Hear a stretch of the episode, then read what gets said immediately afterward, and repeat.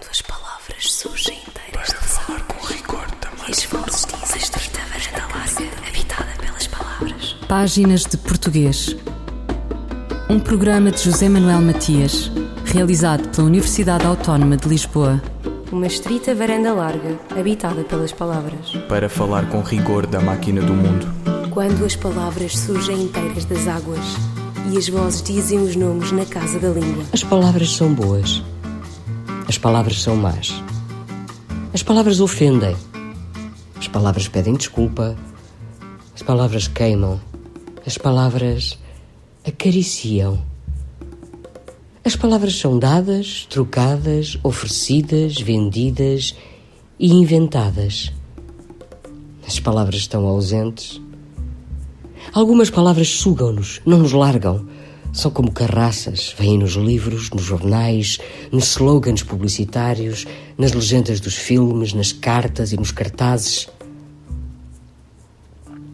As palavras aconselham, sugerem, insinuam, ordenam, impõem, segregam, eliminam. São melífluas ou azedas. O mundo gira sobre palavras lubrificadas com óleo de paciência. Os cérebros estão cheios de palavras que vivem em boa paz com as suas contrárias e inimigas. Por isso, as pessoas fazem o contrário do que pensam, julgando pensar o que fazem. Há muitas palavras. José Saramago, com algumas das palavras, certo de um texto inserido no livro Deste Mundo e do Outro, aqui na voz da atriz Maria Henrique. No centenário do nascimento do autor de Memorial do Convento, Páginas de Português conversa com o ensaísta e poeta José Carlos Cortês sobre a obra poética do único Prémio Nobel da Literatura da Língua Portuguesa pois acontece que a crítica e alguma opinião pública considera o autor de Os Poemas Possíveis um poeta menor. Que mal-estar e que tabela de classificação se estabelece? Que fronteiras, se as há, se estabelecem obscurecendo a circulação de uma poeticidade que está presente na grande prosa saramaguiana? Prosa e poesia onde avulta a reflexão sobre a linguagem e onde pulsam os consabidos grandes temas do amor e da morte.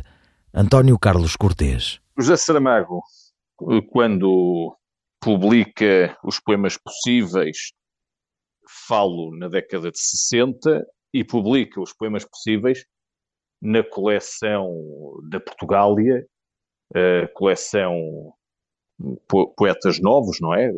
é os poetas que estavam, no fundo, a revelar-se naquela, naquela altura, uma coleção prestigiada e prestigiante, onde tinham publicado, entre outros, o Adolfo Casais Monteiro, o Jorge de Sena, o António Gedeão, onde tinha sido número um dessa coleção o livro de Cesário Verde.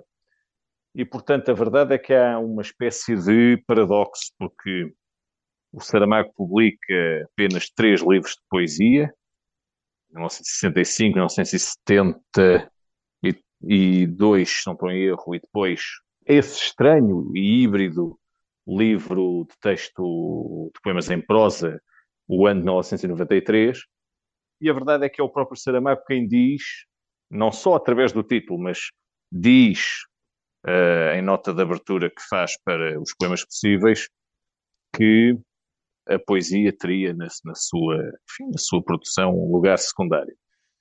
Mas, ao mesmo tempo, é o mesmo Saramago quem afirma que a, a, a descoberta da poesia ou a motivação para a escrita de poesia veio da leitura que ele teria feito do, do, da poesia de José Régio, por um lado, e por outro lado, de um episódio, enfim, de caráter afetivo, uh, e que teria suscitado os tais poemas.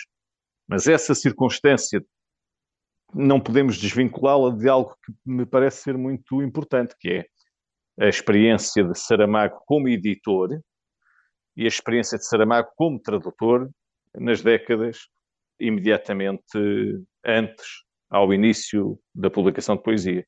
E, portanto, se é certo que ele diz e escreve que os poemas não ocupariam um lugar central na sua obra uh, literária, a verdade é que nós percebemos nos, nos, três livros de poesia, e em particular nos dois, os poemas possíveis e o segundo livro que ele uh, publica, ele fala inclusivamente da preocupação por trabalhar materiais uh, linguísticos vindos da tradição. E a verdade é que o próprio Jorge de Sena, quando organiza as líricas portuguesas, na terceira série das líricas portuguesas, destaca o Saramago como um poeta extremamente atento a essa tradição e, em particular, ao diálogo que a poesia do Saramago estabelece com, eh, por um lado, enfim, o neorrealismo e, por outro lado, com a singularidade de uma obra como a do António Gedeão. Portanto, hoje, ao, ao cabo destes anos de, enfim, de, em que nos despedimos de Saramago, no ano em que celebramos o centenário de José Saramago, podemos talvez dizer isto. A poesia de Saramago é, no cômputo geral da, da obra literária de José Saramago, é um, enfim, um espaço, ou é, ocupa um lugar uh, que não sendo central, eu acho que é determinante, porque nós vemos no poeta José Saramago um grande fazedor uh, de, um grande fazedor verbal, ainda que não seja, como de facto não é, não, não é um, um poeta absolutamente destacado e singular quando comparado, por exemplo, com poetas da geração à qual ele pertence, uh, um pouco mais novos ou um pouco mais velhos, desde logo Jorge de Sena, até poetas como uh, Carlos de Oliveira, Herberto Helder, David Manuel Ferreira, quer dizer, Saramago, a título pessoal posso dizer isto, como crítico de poesia, acho que de facto hoje, lendo Saramago, parece-me que há um lado um pouco datado na linguagem que o Saramago escolhe.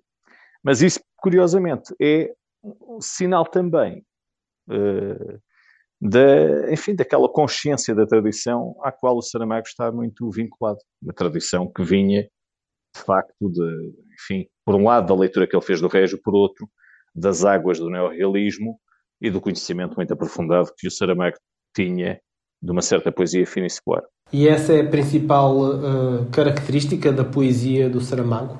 No texto que, que, escrevi para o Jornal de Letras sobre a poesia de José Saramago, não o tenho aqui comigo, uh, mas uh, até um pouco na sequência do que diz o professor Fernando J.B. Martinho, que faz a introdução ao volume que a Síria Alvim uh, acaba de publicar do, da poesia completa do José Saramago, diz o professor Fernando Martinho, digo eu de outra maneira, que os grandes temas de José Saramago são a meditação sobre o tempo, a memória, mas também a meditação sobre o amor, e em particular sobre uma certa, uma espécie de desejo uh, do amor ser experimentado, não só em termos platónicos, mas também em termos carnais, efetivos, mas a par desse temário, uh, eu acho que o que caracteriza a poesia de Saramago é o à vontade formal, linguístico, que o Saramago tem relativamente a formas da tradição. A quadra, a balada, a redondilha,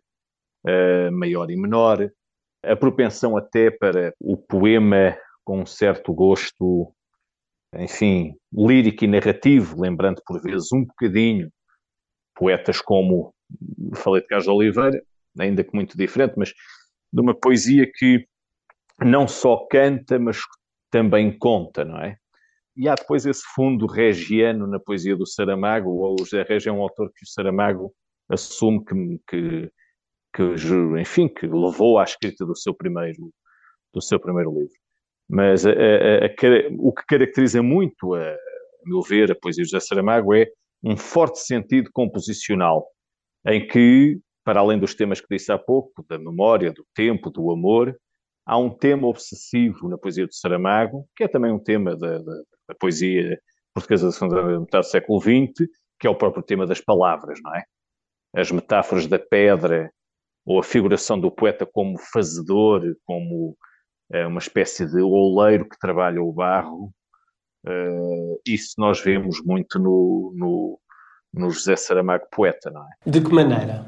Quando, por exemplo, nós olhamos para os poemas possíveis, nós vemos o seguinte: é que na sua estruturação complexa, desde logo o primeiro, o primeiro livro, é? os poemas possíveis, com uma, com uma série de secções e subsecções, e vemos que os poemas têm títulos a remeter eh, para o tema das palavras, seja por referência direta, seja por alusão, através da metáfora da pedra ou da metáfora do ferro também trabalhado, eh, nós percebemos que o José Saramago se inscreve nessa eh, grande meditação sobre a poesia como ofício, não é?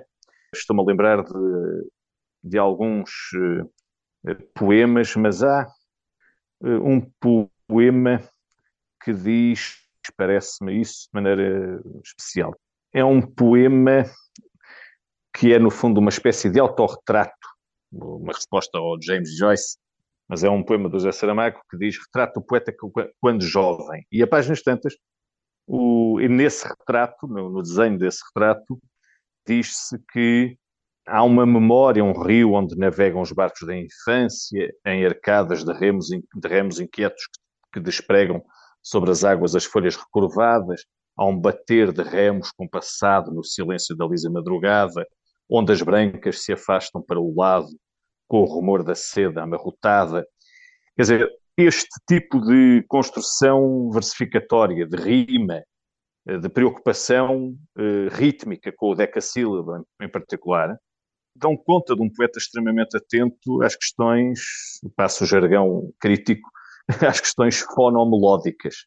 E, portanto, eh, hoje, ao lermos Saramago, de facto, o que me parece é que, para os poetas que vão escrevendo na poesia portuguesa atual, seria bom, mesmo até, reler não só o Saramago, mas outros, eh, que, como ele, foram grandes oficiantes das formas clássicas do soneto, à ode. Eh, há, aliás, um aspecto interessantíssimo também na poesia de José Saramago, que é a, filiação do José Saramago, em termos de visão do mundo, uma filiação com a poesia de Ricardo Reis, um certo estoicismo, um certo classicismo das formas. Tudo isso faz de Saramago um, um poeta que os mais novos, os que estão a fazer poesia hoje, deveriam ler para aprenderem esse ofício, não é? Lembro-me aqui de um poema, Miguel, que é As Palavras, não é? as palavras mais simples, mais comuns, as de trazer por casa e de dar troco, em língua de outro mundo se convertem. Basta que de sol os olhos do poeta, rasando, as ilumine. Repare-se, é um poema que fala do tema das palavras, um poema intitulado Processo, portanto, a ideia de, de que a poesia é um processo de construção, pouco deve à inspiração, enfim, e à ideia de gênio, não? É um, o poeta é aquele que trabalha, e fala das palavras mais simples, mais comuns, as de trazer por casa e dar de troco. Em língua de outro mundo se convertem. Esta língua de outro mundo é a própria poesia. A poesia converte numa língua de outro mundo as palavras mais simples e as mais comuns. E eu acho que isso valoriza hoje, em 2022, pode ser por aí que os poetas mais novos e novos leitores da poesia de Saramago redescubram ou descubram mesmo este oficiante da, eh, da linguagem. Não é? António Carlos Cortês sobre a obra poética de José Saramago.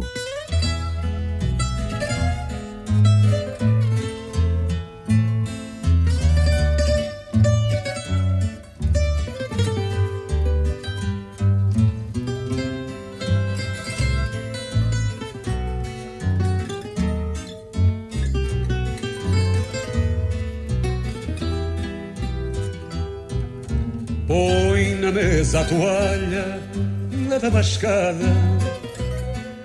Traz as rosas mais frescas do jardim. Deita o vinho no copo, corta o pão. Com uma faca de prata e de marfim. Deita o vinho no copo, corta o pão com a faca de prata e de marfim. Alguém veio sentar-se à tua mesa. Alguém a quem não vês, mas que presentes. Cruza as mãos no regaço, não perguntes. Nas perguntas que fazes é que mentes. Cruza as mãos no regaço, não perguntes. Nas perguntas que fazes que mentes. Prova depois o vinho como pão.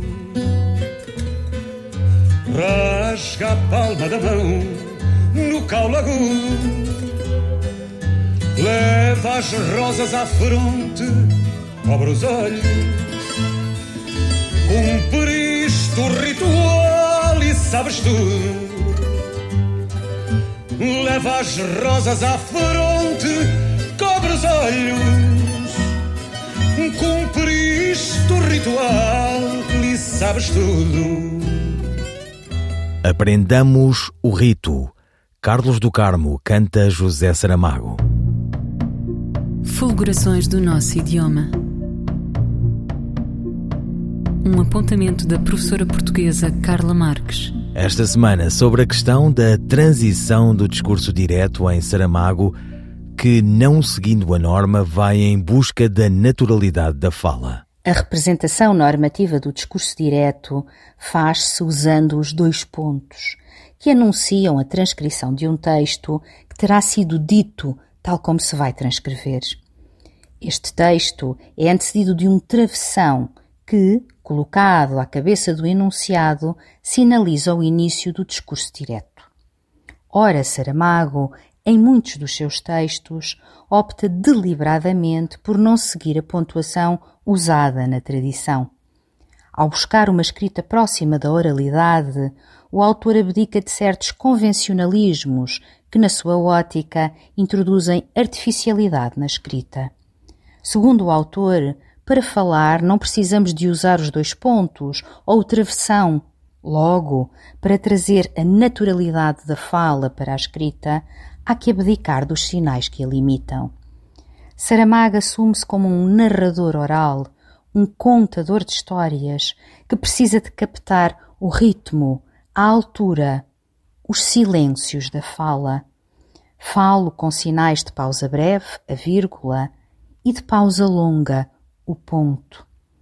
Esta forma de narrar encontrou-a durante a escrita de Levantado do Chão. Conta-nos Saramago que, a certa altura, teve uma espécie de epifania. Quando ia na página 24 ou 25, e talvez esta seja uma das coisas mais bonitas que me aconteceram desde que estou a escrever, sem o ter pensado, quase sem me dar conta, começo a escrever assim, interligando, interunindo o discurso direto e o discurso indireto, saltando por cima de todas as regras sintáticas, ou sobre muitas delas. E acrescenta Saramago: Quando aconteceu algumas pessoas dizerem que não entendiam nada, a minha única resposta nessa altura, já há muitos anos, em 1980, quando o levantado do chão saiu, foi: leiam uma página ou duas em voz alta. O leitor há de ouvir dentro da sua cabeça a voz que fala. Carla Marques sobre a oralidade no texto de José Saramago. Quantas palavras?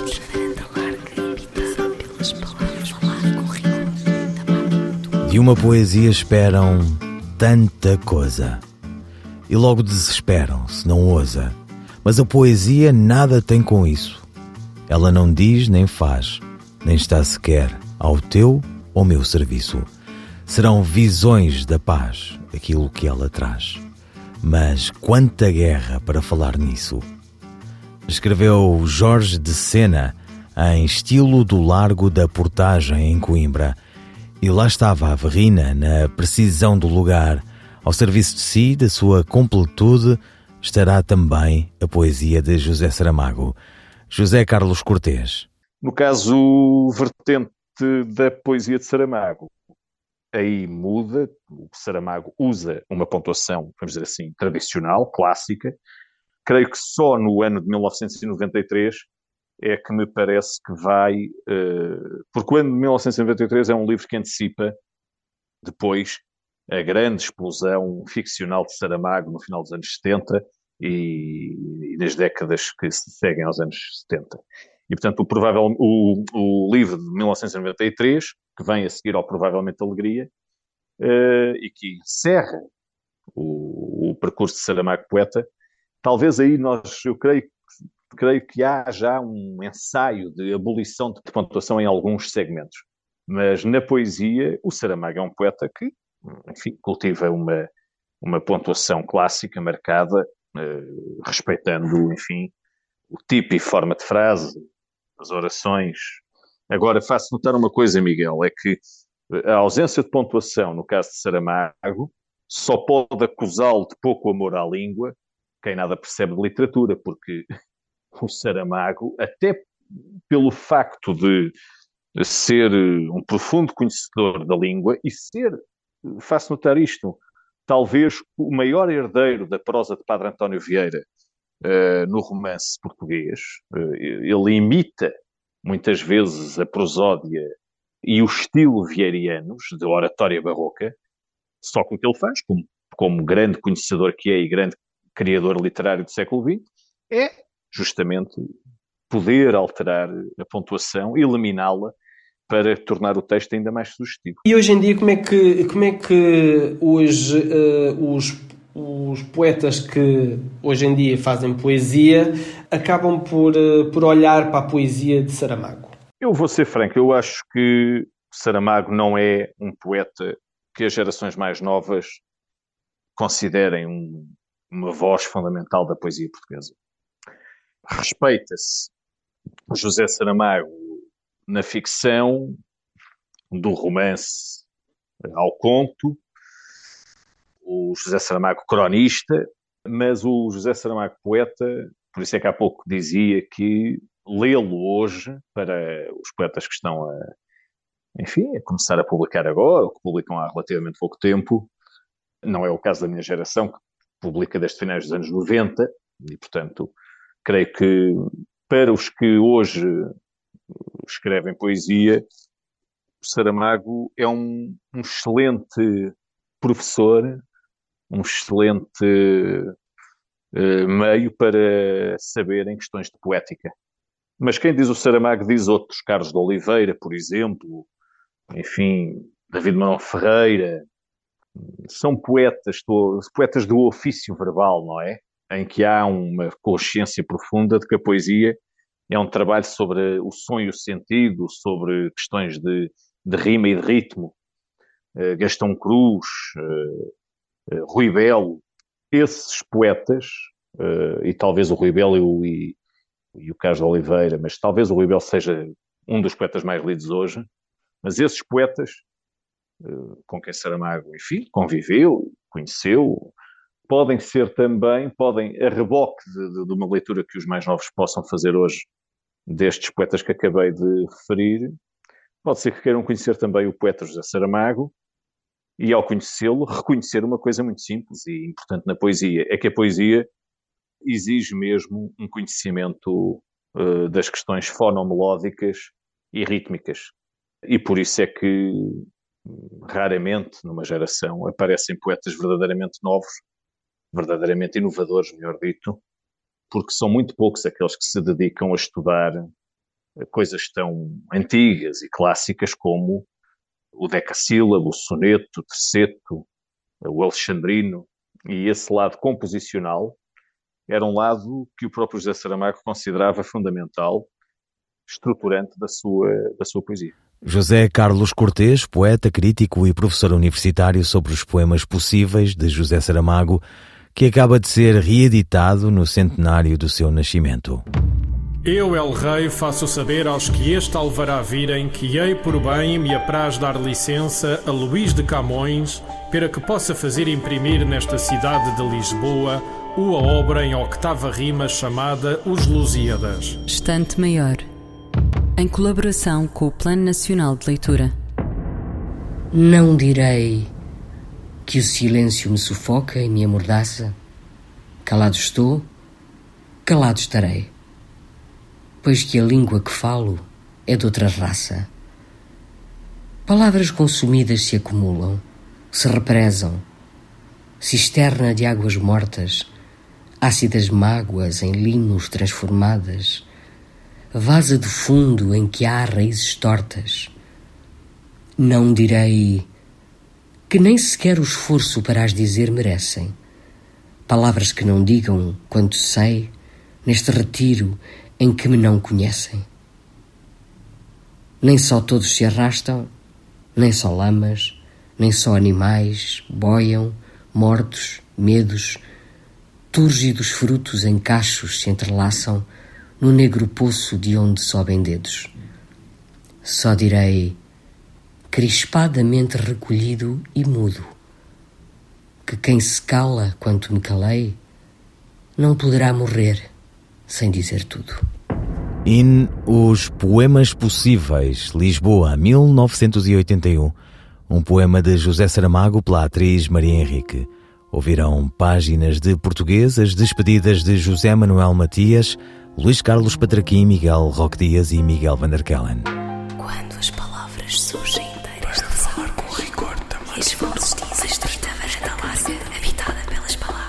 Páginas de Português. Um programa de José Manuel Matias, realizado pela Universidade Autónoma de Lisboa. Uma estrita varanda larga, habitada pelas palavras. Para falar com rigor da máquina do mundo.